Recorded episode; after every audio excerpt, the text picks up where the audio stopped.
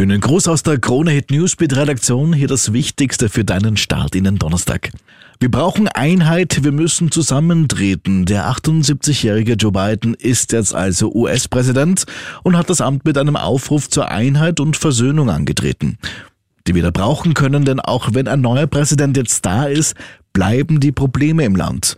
Biden lässt jedenfalls nichts anbrennen. Bereits am Tag 1 im Weißen Haus hat er 15 Erlässe unterschrieben. So leitet er etwa die Rückkehr zum Pariser Klimaabkommen ein, ein Ende des Einreiseverbotes aus gewissen islamischen Staaten kündigt er an und auch der Mauerbau an der Grenze zu Mexiko soll gestoppt werden. Nach Österreich. FFP2-Masken werden bis Mitte 2021 von der Mehrwertsteuer befreit. Das ist eine der Corona-Maßnahmen, die der Nationalrat gestern in einer 15-stündigen Sitzung beschlossen hatte. Ab kommenden Montag müssen wir ja sowohl beim Einkaufen als auch in den Öffis FFP2-Masken tragen. Zahlreiche Supermärkte haben ja bereits angekündigt, diese Masken ab heute zu einem Tiefpreis von 59 Cent zu verkaufen.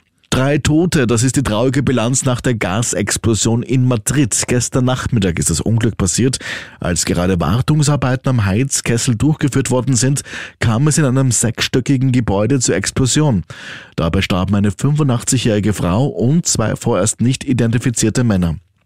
Ja, und Riesenpech für Nina Ortlieb und damit sind wir zurück in Österreich. Die 24-jährige Vorarlbergerin muss bereits jetzt ihre Saison beenden. Beim Training für die Damenabfahrt in Grans Montana ist sie bei einer Landung nach einem Sprung zum Sturz gekommen und hat sich dabei am rechten Knie verletzt.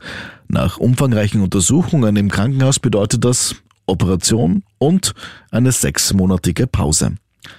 Soweit das Wichtigste aus der Krone Hit Newsbeat Redaktion. Wir wünschen dir einen schönen Start in den Tag.